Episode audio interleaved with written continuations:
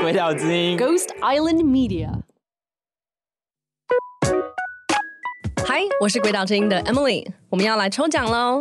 鬼岛跟美国在台协会一起合作的英文环境系列，在最新一集里有个彩蛋，让听众可以抽奖拿礼物。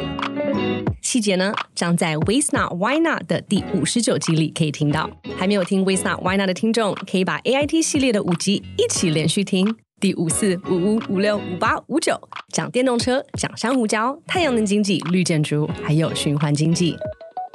抽奖细节在 Waste Not Why Not 的第五十九集里。Good luck！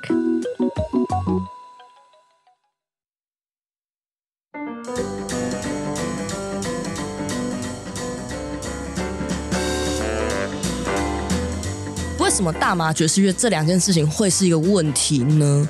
大家唱歌跳舞不是很好吗？不要一天到晚打打杀杀，大家唱节瓜跳节步不好吗？当时他们看到这些黑人白人混在一起，在那边寻欢作乐唱歌跳舞，那、你觉得唱歌跳舞是不会牵个手啊、揽个肩膀、搂个腰啊？对那些保守的白人来讲，这已经是我要疯了。你怎么会跟动物在一起？黑人文化是主流的时候，导致了当地白人非常紧张，他们无法忍受。这个是一个底层文化在侵蚀我们这些好的中产阶级，怎么办？所以派出了安斯林格这个贱人。现在是下午四点二十分，你正在收听的是《鬼岛之音》电台大麻烦烦节目，我是惊喜律师，我的专长是解决大家的大麻烦。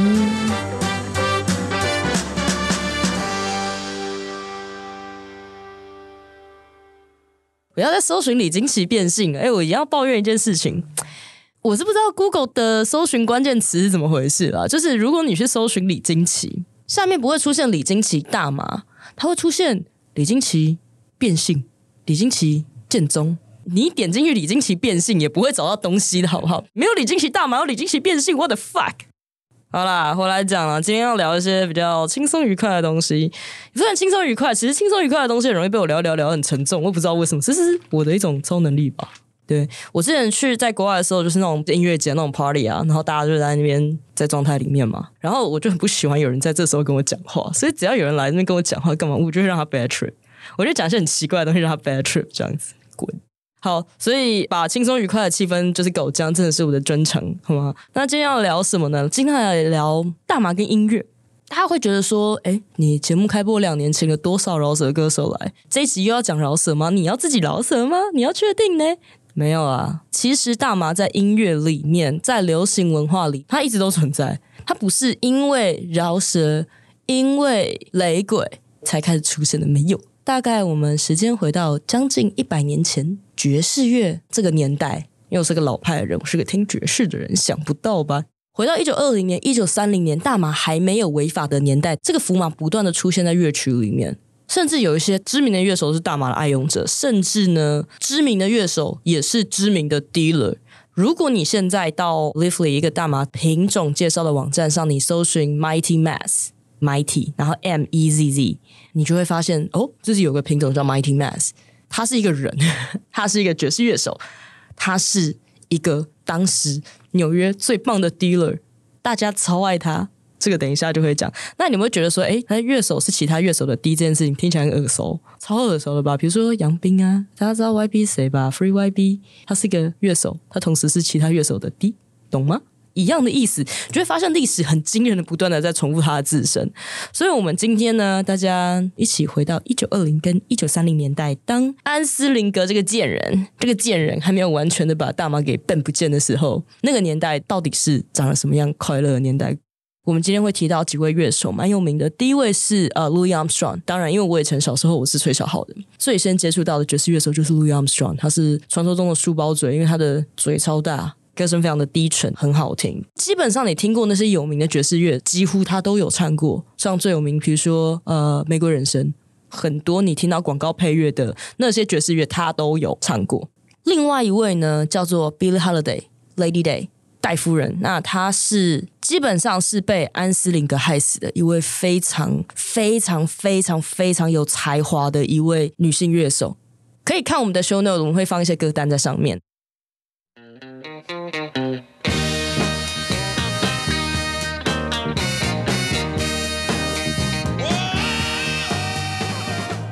那我们先话说从头喽，到底爵士跟大麻有什么屁关系？大麻在音乐里面最常被联想到就是饶舌嘛，其实最早是爵士乐，接下来开始有什么那些臭嬉皮开始唱那些民谣嘛，然后接下来开始是雷鬼嘛，接下来近期就是一九八零之后两千年开始才是饶舌乐。大家有没有注意到一件事情？就是这所有的音乐类型，它基本上都是一个有色人种为主发源的音乐。你不会说古典乐莫扎特讲大麻呢？没有啊。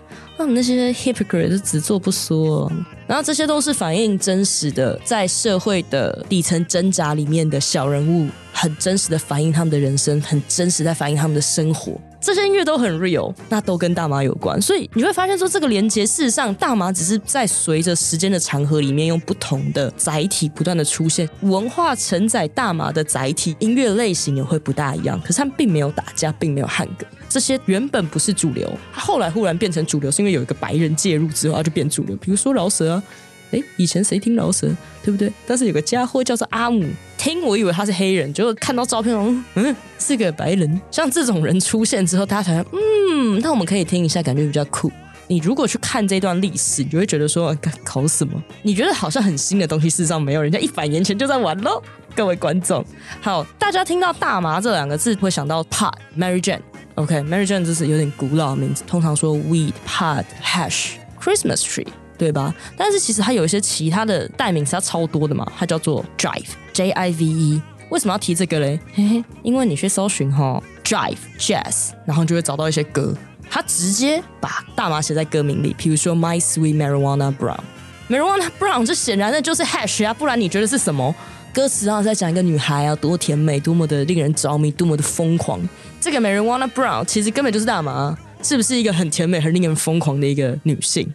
大麻到底怎么样跟爵士乐扯上关系？因为现在追溯到最早大概一百年前的爵士乐，大麻这个符码很光明正大的直接出现在里面，乐手们用音乐去歌咏这个植物，是大概一九二零年的时候是怎么开始的？其实这个要从大麻试用的历史开始说起。就是之前我好像应该有提过，说大麻施用习惯是随着人人的移动而移动的。那原本美洲没有在抽大麻，这原本大麻叫做 indica，对吧？在印度啊，在哪里？它怎么样到美洲大陆上去的？是因为当时废除奴隶制度之后，缺工怎么办？缺工就要从国外找奴工来呀，对吧？既然奴隶制度不 work，那我就只好让资本主义 work，就是一个现代的奴隶制度。你各位上下班打卡的当代奴隶们。感受到了吗？你有感受到你被资本主义奴役吗？你只是不觉得？你觉得嗯，你是工作？No，you're fucking slave。抱歉，我现在有点过激。好，你去想这件事情，你有员工编号，怎么样把一个人去除他的人性化这件事情？首先你要拿走他的名字，就跟神隐少女一样，你知道吗？你知道神隐少女吗？就是他是千与千寻嘛。从此之后，你就说签了，他拿走你的名字，给你一个编号，就像在监狱一样，就像你的员工编号一样。我今天超愤世的，为什么？因为现在是礼拜五的傍晚，我还在录音。跟凯西不能只有我 suffer，我要你们都 suffer，要让各位 bad trip 啊！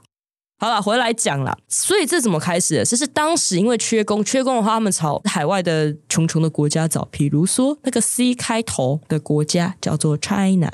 随着中国移工去填补缺工的情况嘛，中国人不抽大麻，中国人抽鸦片，所以那不是中国人的锅，哎嘿，这次是我们印度人的锅。其实印度使用大麻的历史是非常久远的。所以这些印度的移工把食用大麻的习惯，就是跟着他们一起搬家到了美洲大陆。那美洲大陆之后去干嘛？去采棉花，去做一些就是农农田的工作嘛。那会跟其他的有色人种的移工混在一起。不知道你们有没有去过其他国家打工度假过？去农场当采收工，就是因为鄙人不才小妹，我曾经有这个经验呢。当时你就会跟各地的劳工混在一起，你们其实不太在乎对方的肤色什么，你们都是被压榨那群奴隶。我当时在欧洲的某一个。乡下的农场打黑工的时候啦，真的有这种感觉。我说哦，我真的是亚洲来的烟草女工哎，哇塞，我还搭了箱型车呢，就是那感觉很妙，你知道吗？因为我从小到大没有经历过这种事情，就是因为我以前没有打过体力活，我有打工，但是我通常都是家教，没有做过体力活的工作。那时候觉得哇塞。回来讲，所以其实，在这种底层的劳工一起 suffer，一起被奴役，然后一起这样子这种革命情感之下，你们就会分享说：“哎，我有个好东西。”像我们以前会分享什么？我会煮饭给大家吃。当时的美洲大陆也是这个情况。为什么讲美洲大陆？因为还包含墨西哥。那墨西哥是在墨西哥独立战争之后，有一些移工就慢慢的开始往北走嘛。肤色比较深、有颜色的人开始往北走，那美国开始紧张，因为接下来要经济萧条了嘛。但是在安建人安斯林格真的出现去打压他们之前呢，是用大麻的习惯跟文化跟他们的音乐这些东西，就慢慢的从南边开始往北传，然后一路到了，比如说有些工人到了纽约去，然后有些在纽奥良，爵士乐的发源地就是 New Orleans。它是一个港口啊，很重要啊。它混合了最法的法国人后代，然后这些移民带来的新奇的东西、新潮的东西，还有这个最自由、最能反映人的爵士乐，就在那个地方蓬勃的发展，然后它烧起来啊，修起来，你知道吗？就跟那个之前那个一百五十株大麻被拿去木栅焚化炉烧的那样修起来一样。打个岔，讲一下那个，你们知道木栅焚化炉吗？各位台北的小朋友，小时候去木栅动物园的时候，是不是会经过一根烟囱，上面有一只长颈鹿？嘿，那个就是木栅焚化炉。其实我们被扣案的证物最后都会装箱，然后调查局他们装证物库会收不下去，所以他们要定期去烧掉。以后那个调查局要烧之前，先通知一下大家好吗？木栅的朋朋们，大家手举起来。没有，那天那只长颈鹿就变成长颈鹿蹦，很棒吧？跟各位介绍一下，纽奥良岛是一个什么神秘的地方？因为其实我没去过，可是我是超级想去。它其实，在路易斯安那州，那它原本是法国的殖民地。这地方真的有够法。大家知道有一个叫做瓜地马拉节的一个节日吗？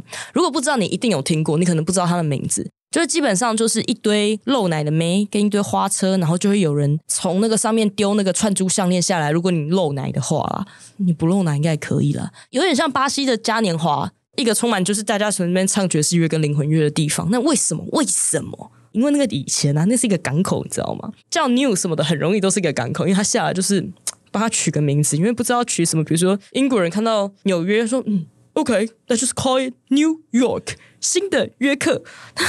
法国人不知道叫什么了，就啊，那就就叫做 New New Orleans。就是有个地方叫奥良啊，所以这是新奥良啊，懂吗？但是新北市并不是因为它是长得像台北市，我也不知道为什么新北市要叫新北市了，也是很怪。它叫牛北市不好吗？这不是重点。回来，好，就是反正纽奥良是一个多法的地方，比如说密西西比河的沼泽地嘛，那边是个沼泽，你知道吗？沼泽就有什么沼泽猫猫啊，沼泽猫猫就是鳄鱼啦，就是一堆鳄鱼跟蛇蛇，还有一堆就是奴隶，所以他们被解放之后，他们就是想说，那就在这吧。哎，大家有看过那个 Tom Cruise 跟 Brad Pitt 他们早期还是美美男子的时候演的《夜访吸血鬼》，就是也是在那边拍的，就是很多人很疯狂的一个地方。然后当然爵士乐就是在这边兴起嘛，抽大麻的习惯就跟着爵士乐一起开始流行嘛。所以一百年前的美国南方大概就是这个状态。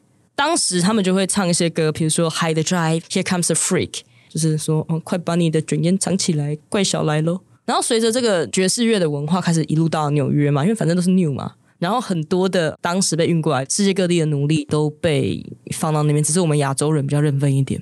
不然你知道美国的中东西横贯铁路死了多少中国来的苦力吗？就是整串的辫子被绑在一起啊！但是你知道中国人不大会唱歌啦，不然应该会发展出一些他们可能唱个京剧也很怪啊。就是我不知道中国人在那边就是留下了杂碎炒饭跟一堆食物跟一堆中国城。然后你们知道全世界最大的 China Town 在哪里吗？就在台湾，我们整个国家就是一个巨型的中国城。如果你仔细去想这件事情的话，我觉得本期节目不要讲政治，抱歉，我觉得是政治狂啊。好，回到那个年代，那个时候就说哇塞，这些很潮潮的俱乐部啊。那你觉得这些潮潮的爵士俱乐部只会有黑人去吗？怎么可能呢？你觉得那些潮妹不会去？对吧？那种很潮、很时髦的这些呃酒吧啦、地下酒吧啦，像我们现在会去一些 Speak Easy 的 bar，我们觉得哇，有一些 bar 他们没有招牌，Google 找不到，或者是舞厅它也是地图上找不到，你只能口耳相传的去的这些地方，那地方是文化最自由、包容性最大的地方。我要再强调一件事情：当时的黑白分离主义非常的强烈。当时大麻会变成非法的，就是因为为了要打击黑人跟白人混在一起这件事情。所以安斯林格这个案件人，他最不能忍受其实不是大麻，他是你看到黑人跟白人玩在一起啊，他不能接受啊。美国主流的社会那些那些高级的白人、那些虔诚的教徒们不能接受这件事情，我不接受。真的不接受啊！所以他们想尽办法去开始去打压这件事情。这些人，那他们发现一件共同点，就是哦，这些人都抽大麻呢。于是第一个被逮捕的抽大麻的名人就是 Louis Armstrong。我们今天要讲的主角之一，Louis Armstrong 是一个非常有名的小号乐手，也是一个非常有名的爵士乐手。他会唱歌，他也会吹小号。他的出身其实蛮困苦的，我就只说了，他们是他们没有一个人是好人家出身的啊，每一个都是很辛苦啊，每一个都是老爸年轻就挂掉了，然后又被揍，然后又怎么样的。那 Louis Armstrong 呢？他就是 New Orleans 出生的，那他是一个奴隶的孙子。所以 Louis Armstrong 他一开始也是生活很辛苦啦，比如说他要去赚零用钱啊，去四处巡演啊，在他成名之前要去帮那些妓院啊、舞厅啊送煤炭啊，然后送货的时候就会顺便去看一下那些乐手表演，然后开始启蒙他的音乐生涯。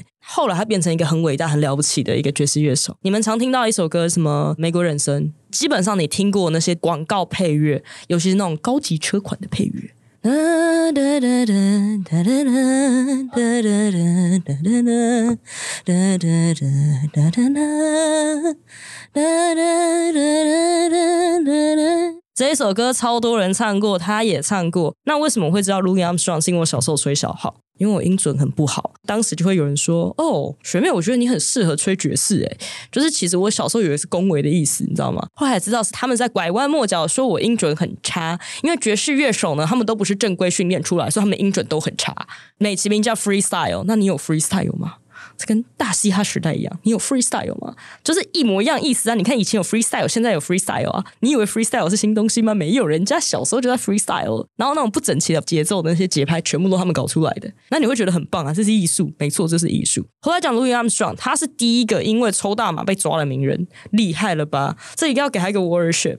而且其实我小时候完全不知道这件事情，当时小时候很穷，我还是买他的专辑。人家在买周杰伦，我在买 Louis Armstrong。就想想，真的是一个莫名其妙的人，怪不得小时候被排挤，神经病。所以他当时呢，就是在纽奥良的酒吧开始表演啊，然后后来真的红到爆。如果你真的不知道为什么他会这么红，你去听他的歌，你就会知道说为什么。这是经典，就是经典，你没有办法取代。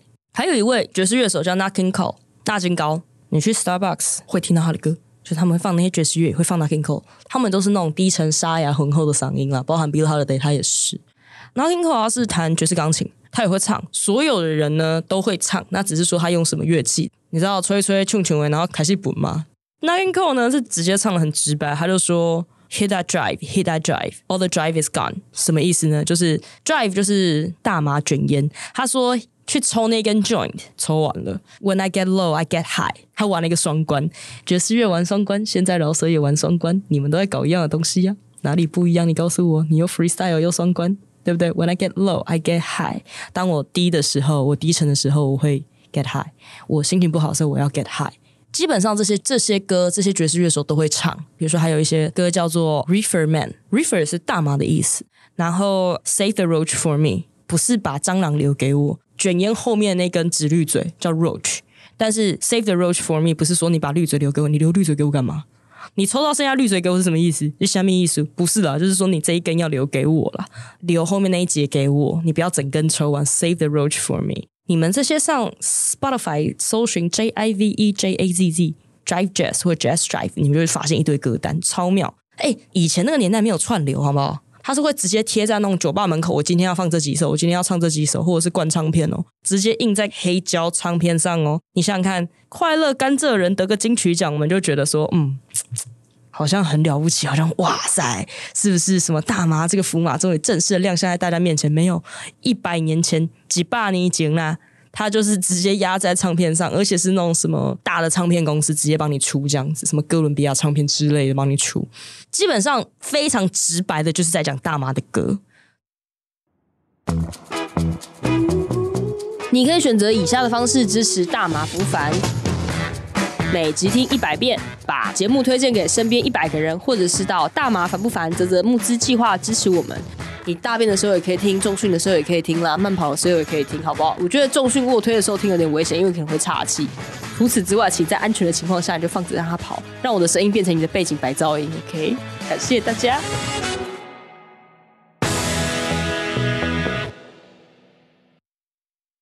什么大麻爵士乐这两件事情会是一个问题呢？大家唱歌跳舞不是很好吗？不要一天到晚打打杀杀，大家唱节瓜跳节步不好吗？对当时的美国主流社会，这些虔诚的白人的教徒，这叫做文化侵略。就像，因为我们中立很多义工，因为我们那边工厂很多，我们很多义工。有人会说啊，不是中立是叫劳力士。我想说你什么意思？然后说什么哦，去那边是什么呃越南租界或什么东西？一百年过去了，这种觉得外来人口是一个侵略，是一个在抢走你本地人工作机会的这种歧视的感觉还在。我就觉得人类一百年来没有长进，你知道吗？那个时候来讲，纽奥良它是爵士文化，然后跟满满的黑人跟墨西哥人这样子，因为那个时候纽奥良的确是黑人比白人多。黑人文化是主流的时候，导致了当地白人非常紧张，他们无法忍受。这个是一个底层文化在侵蚀我们这些好的中产阶级，怎么办？政府要处理啊！你要不要票啊？当时他们看到这些黑人白人混在一起，在那边寻欢作乐、唱歌跳舞。啊，你觉得唱歌跳舞是不会牵个手啊、揽个肩膀、搂个腰啊？对那些保守的白人来讲，这已经是我要疯了。你怎么会跟动物在一起？对他们来讲是人兽交，你知道吗？当时美国的主流社会来讲是一个不能忍受的事情，所以派出了安斯林格这个贱人。你知道这种事情，你要打压大麻，你要打压这些有色人种，你第一件事情一定是拿名人开刀吗？先去抓最有名的呼马仔，以前叫 Louis Armstrong，现在叫谢和弦，对吧？对吧？你要打那个才有名啊，不然你抓一个谁？你家隔壁老王 Who fucking cares？对吧？你家隔壁老王因为抽大麻被抓，没人会在意，新闻根本不会报。你家管理员可能就是懒得管你，你知道吗？但是你今天抓一个名人，让他上新闻，让他去 suffer，让他去在拘留所过一夜，就会得到寒蝉效应的效果。所以，一九三零年的时候，Louis Armstrong 他在演出中场休息，他在外面抽大麻，他就是在 set 跟 set 中间被抓走了。为什么？他刚在外面呼麻。那安斯林格超级讨厌他嘛，因为他们就觉得说你们这些呼马仔的音乐啊，这就是你们这些毒虫的音乐。其实当时的乐手当然不是用大麻了，他们用 cocaine，还用一些其他硬药。对于保守的美国白人来讲，这个就是一个不能接受的事情。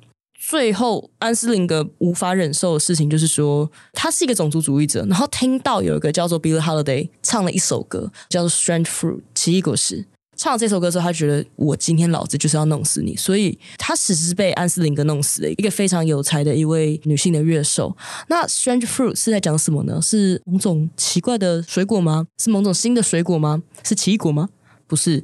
当时的种族仇恨非常的严重，有些黑人会被私刑。奇异果实就是在指那些被私刑吊在树上吊死的黑人的尸体，因为他们被挂在树上，果实会长在树上嘛，他的尸体也在树上，就像一个奇异的果实。这一首歌是控诉当时的黑人被白人社会压迫的一首歌，而且因为它非常有名，它被大量的传唱，导致安斯林格决定要就是去弄死他。那里面的歌词，比如说最明显的，他就说黑色的身体在南风中摇摆，奇异的果实从树梢上垂下。他也没有跟你隐瞒，他就是说那些黑人的身体被吊死在树上这件事。很多人问我为什么要支持大麻合法化，但是我问他的问题都是说，你有没有想过大麻为什么是非法的？为什么？就是因为种族歧视。我们现在讲的当时大概就是在讲一九二零到三零年左右，三年代初，那时候大麻税法是一九三七年才出现嘛。当然，爵士乐它也一路流行到纽约去。纽约哪里呢？哈林区，对吧？也是我们饶舌乐的发源地哦。爵士乐就是当时的街头音乐啦。当然，卡内基音乐厅它还是会有，但是最常见、最棒的那种爵士音乐都是出现在 Underground Club 里面。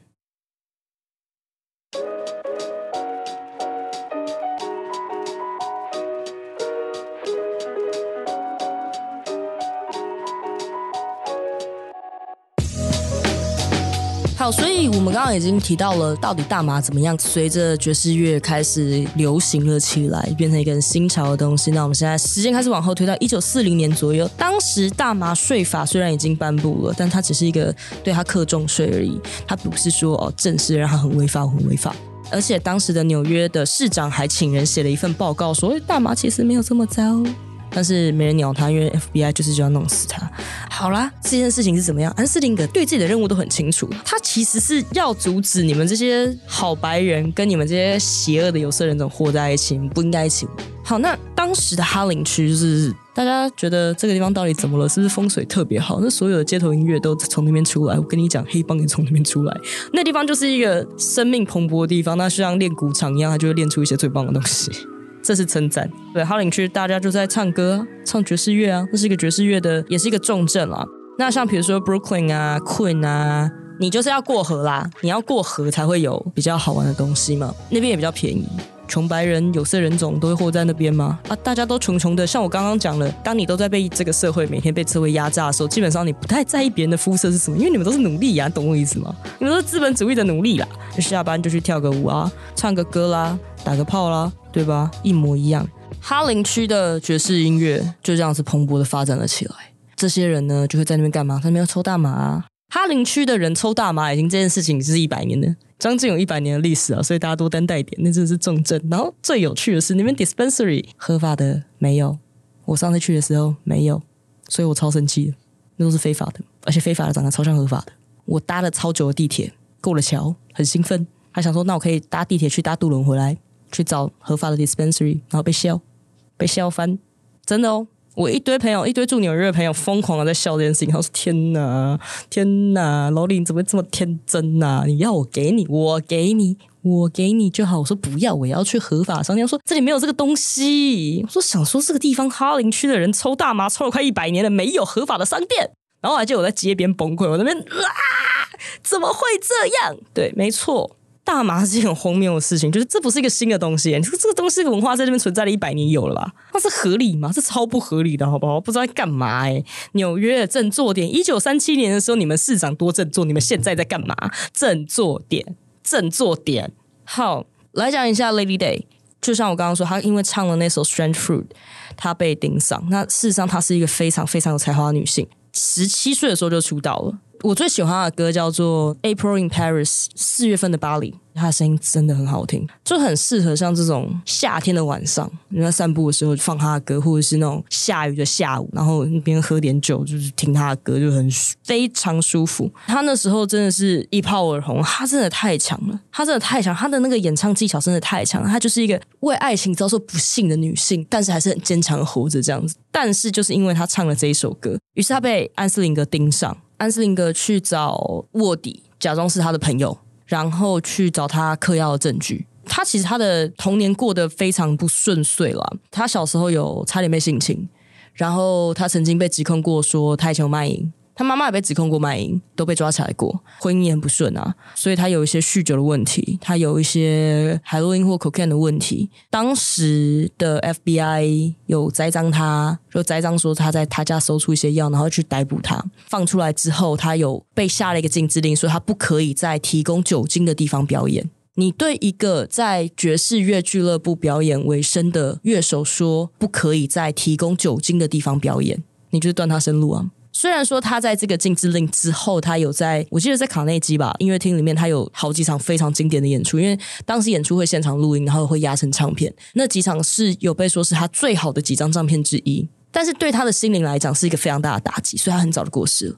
他四十四岁的时候就过世了，而且当时 FBI 甚至在他的病房前面堵他，就是把他当成犯人这样子，不让他接受合理的治疗。执法单位甚至要再去他家栽赃毒品，然后因为他那一阵子都在住院，所以他才没事。最后他是肝硬化死掉，因为他有严重的酗酒跟嗑药问题，就是大麻以外的药。非常可惜的一位女性。我觉得如果真的没有没有时间去看她的电影的话，我觉得可以去听她的歌啊，因为真的她的声音真的是非常的动人，很厉害。她是第一个登上《时代》杂志封面的黑人女歌手，了不起吧？然后比较有趣的一个不知道不会怎么样冷知识，就是我刚刚讲的那个《Strange Fruit》，对吧？这首歌的录制的日期刚好是一九三九年的四月二十日。虽然这首歌跟大麻一点关系都没有，但是因为这首歌让 Billie Holiday 被以大麻之名打压，最后被整个国家机器胁迫致死，就是因为这首歌在一九三九年四月二十号灌录的这首歌，其实蛮哀伤的啦。那今天跟大家分享这件事情，是想让大家记得这件事。曾经有一个非常才华洋溢的女歌手，因为出来控诉种族歧视，还有种族被虐杀这件事情，被国家弄死，还有跟大妈有关。讲完 Bill Holiday，我要来讲一位很有趣的人，他就是当时 Louis Armstrong 的 dealer，他叫做 Mass Masro，Mighty Mass 这个品种就来自于这个人，他是哈林区大妈品质最好的 D，同时是一位吹单簧管的爵士乐手。他是一个白人，但是呢，如果你说有白人。你叫他白人，他会生气。他觉得他是黑人，所以他说他是 Muggle，他是麻瓜。所以 Muggle 这个词是以前就有了，不是 J.K. 罗琳发明的，是他是一个白黑人，他是一个犹太人，也是一个被压迫的民族啊。那另外很有趣的是说，因为他的东西太好了，你知道胖子华勒就是 Fatty Waller 写了一首歌去赞叹 Mighty Mass 这么棒的药头，这么棒的 dealer。你能想象这件事情吗？而且乐手作为其他乐手的 dealer 这件事情好像蛮常见的，比如说。已经被判进去的那位 YB 先生杨先生杨斌先生，他就是这个样子啊，所以你会觉得很有趣。当时那边的人呢，叫他哈林区的市长。哈林区的地下市长是一个大麻药头，然后是一个知名的乐手。那基本上所有纽约的乐手都在跟他买大麻，然后他的大麻品质优良，效果好。后来因为卖大麻被抓走了，废话，他被扔进了白人监狱。然后你猜猜看他做了什么事？他跟狱方抗议，他说我应该要在黑人监狱，我是黑人。然后大家觉得说啊，你是假派 K 是不是？你现在是刻坏了吗？你有什么毛病？你有什么毛病？他说我坚持我应该是在 Color 这一区的这样子，而且他是直接写纸条给那个典狱长说，哎，有我被分错地方了。好，那 Mass Mastro 的爸爸是也是一个作家哦，他的成长背景比较特殊一点，他不能说他没有 suffer，他稍微好一点，因为 Mastro 是他爸爸的笔名，然后他就叫 Mass Mastro，他觉得很酷，他觉得他是个黑人。如果时间顺序是 Louis Armstrong 会先，然后他再晚一点点，他再年轻一点点，所以其实他的音乐又间接了影响到下一代所谓的垮掉的一代，五零六零年代的嬉皮文化，这垮掉一代的文化，Mass Mastro 他就是一个桥接的重要角色。如果你觉得你自己的精神是有种嬉皮精神，我建议你要去看这本书《On the Road》垮掉的一代这个非常经典的作品。那我简单讲一下这个这个小说在讲什么，就是基本上这是一个公路旅行啊，一群年轻的男女，他们要穿越美国啊，然后去墨西哥，这是他们在路上发生的事情，因为他们会搭便车嘛，他们也会开车，路上疯狂的喝酒啊，抽大麻啊，然后中间遇到了什么有的没有的事情啊。所以大家看到现在的公路电影，它其实有一点点像那个时候《On the Road》的影子。《On the Road》后来有拍成电影了，大家可以去看一下。我记得 Netflix 应该是有。好，所以《On the Road》它最重要的事情是什么？美国年轻人，尤其是白人的年轻人，重新开始思考说我的生活应该是怎么样。而且这本书的主角们都是白人。Mass Mastro 这个白黑人，因为他的影响，出现了这本书《On the Road》，开始影响到了下一个时代，变成白人呼马仔的时代，印度仔呼马仔，黑人呼马仔。后来变成白人呼马仔，所以这其实是一个环环相扣、代代继承的东西。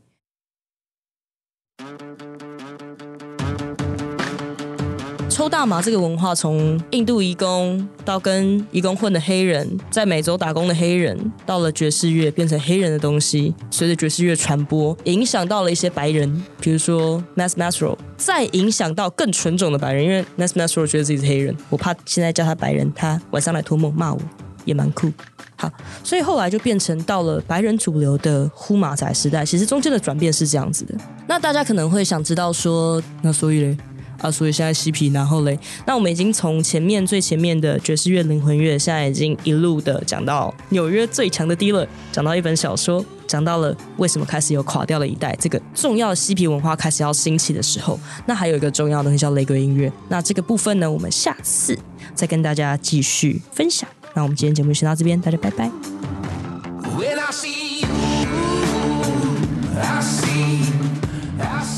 以上节目为主持人个人经验分享，非轨道立场，亦非针对特定案件提供法律咨询服务。